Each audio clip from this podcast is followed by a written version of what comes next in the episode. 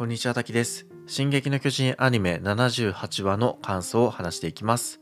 詳しい解説は YouTube の滝チャンネルをご覧ください。今回は感想ということで、ジーク・イエーガーというね、えーキャラクターがいます。このキャラクター非常に興味深いなと思ったので、えー彼のね、人生を追っていって、今回の話を少ししていこうかなというところです。まずこのジーク・イエーガーなんですけれども、あのマーレ国というね、えー国で生まれていてでそこでまあ差別をされながらそのまさに石を投げられる水をかけられるっていうね、えーそういう差別を受けながら、えー育ってきました。でその差別を、えーその両親はですね跳ね返そうとするんですね。差別がある状況は良くないと。その状況を何とかしないといけないということでまあ反政府組織みたいなものを立ち上げてそこで活動していくと。でこのジークという少年は生まれながらに特殊な力を持っていてその反政府組織の中でもですね期待の星といいますか、まあ、将来背負って立つ彼がその反政府組織を、まあ、引っ張っていくし変えるんだと期待されている人物なんですね。しかしそのジークというキャラクターは、まあ、なかなか気が弱くそして能力もそこまでなく体力もなくあのマーレのこの国のですね、えー軍の試験を受けたりするんですが、まあ、成績も振るわずもう期待外れだとね両親からは捨てられそうになるそういう状況ですと。まあ、しかし彼自身が本当に欲しかったのはその反政府組織的なその活動での成果とかっていうよりも両親からの愛情だったんですね。しかし両親は彼のことを一種の道具というかまあその団体の目的を達成するための手段としての側面を評価しようとしたと。彼自身の子供の一般的なおもちゃで遊びたいとか一緒にキャッチボールしようよみたいなそういう願いは無視してもっと成績を上げろともっとうまくやれというふうにその期待をしていくんですね。これ自体はもう現代の社会でもありますよね。大人が子供に対して親が子供に対して一方的な期待をしてしまうと。でそれはその子供にその発言させる時にはお前も俺たちの考えに同感だろって押し付けて子供がね子供もやっぱりあの自分のなんだろうな5歳とかの時思ってもそうですけど大人の顔色を伺ってましたもんね。だからやっぱりその空気を読んで大人の望むことを答えるようにそのうんってうなずくところがあるんじゃないかなと。でこのジーク少年もそうだったんですね。しかしそんな中でその反政府組織がもうバレそうだっていうね危機的状況が訪れそしてジークはどうしようかと。迷うんですがそこに現れたのが彼の恩人であるね、えー草葉さんというまあ博士みたいな人が出てくるんですね。でこの博士みたいな人はもう会った時からこのジーク少年のことを存在そのものとして肯定をしているというかあの別に君はあの今のままでも十分素晴らしいんだよっていうメッセージを常に投げかけ続けると。なんでそうしてるかっていうとこの博士自身も息子を幼い時に亡くしているのでそれが自分のせいだっていう引け目もあったりするんですけど、まあ、そういう裏側もありつつもこのジークにはね優しく接していくんですね。そしてこのジークがもう両親捕まりそうだし自分も捕まるんだっていうふうに嘆いているところをこの恩人である草場さんはもうそれならその両親のことを密告して君だけでも助かりなさいというふうに言うんですね。でこの時そのジークとしてはあのやっぱ両親の期待に背きたくなかっただろうし自分だけ助かるのは嫌だと思ったんですけどこの草葉さんのね言葉がある意味では呪いのように降りかかってきて彼を前進させる決断させるんですね。それは何かっていうと両親は君を愛さなかっただろうと。だから君は告発して君だけでも助かるべきなんだと。いうふうに言うんですね。両親に君は愛されなかったんだって。それは彼をジークを救うためのね一歩背中を押す言葉でありつつジークを苦しめる言葉でもあるんですよね。そしてこのジーク少年は、えー、成長していき、えー、結局ですねそのマーレの国の側について活動するんですが、まあ、その中でねその人生を変える夢を見つけますそれが何かっていうとこの草場さんとの話の中で出てきた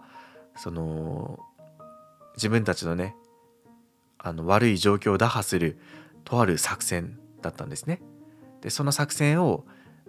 旗印に自分の人生を進んでいくんですけれどもやっぱりこの夢である計画っていうのが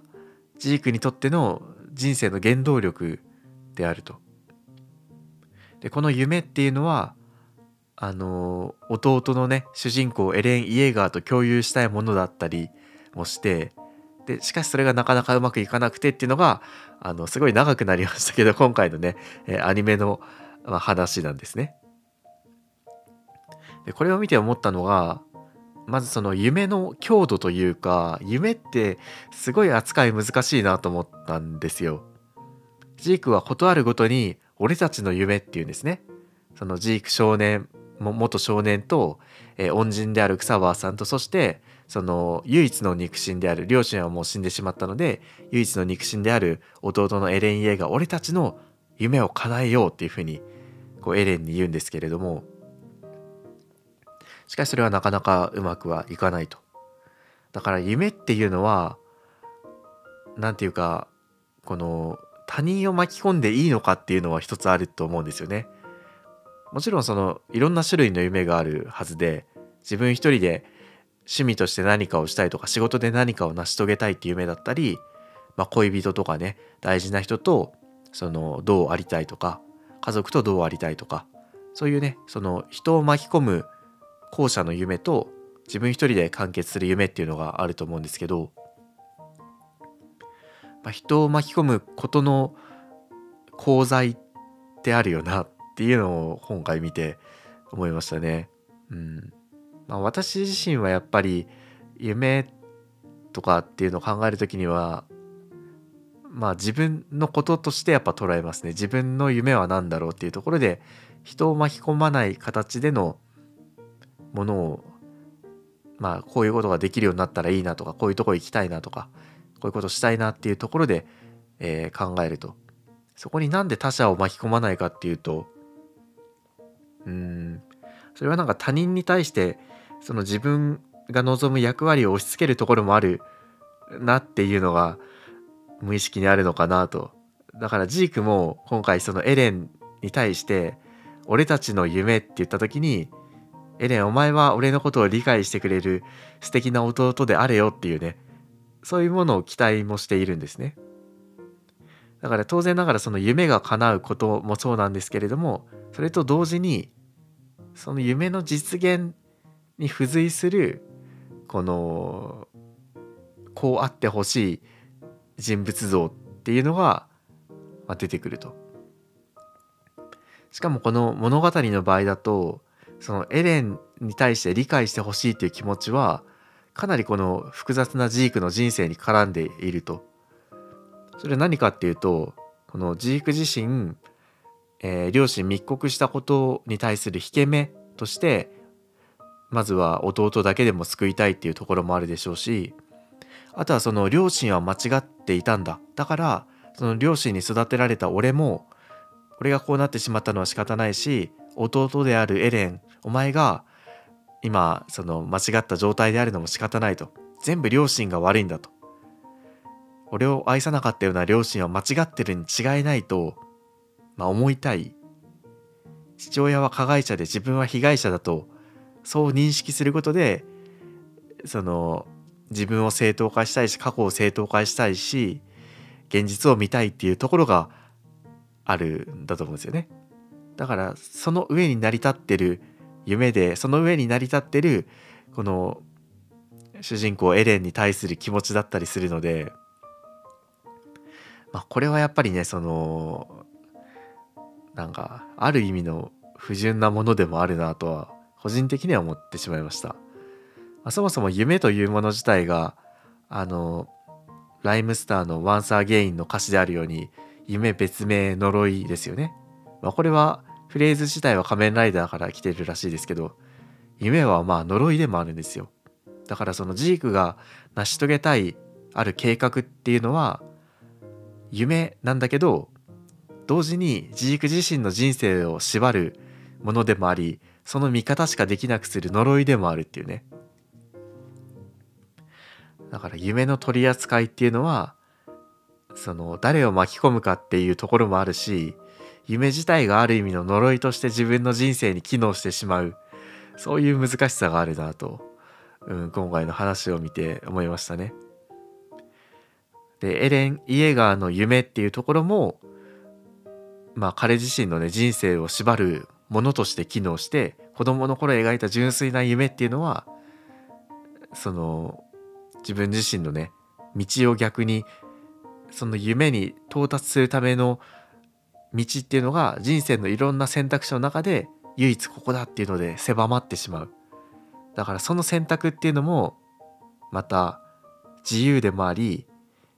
しかしその夢に縛られる状態自体は不自由なんじゃないかっていう問題も出てきたりしてこの夢とかね自由とかね呪いとかっていうねそういうキーワードでなんだろうなこの「進撃の巨人」もそうですし自分の実人生も見てみるとなんかまた見え方変わるなと思ったのが、えー、今回の78話でした。はい。ということで、えー、以上です。それではまた。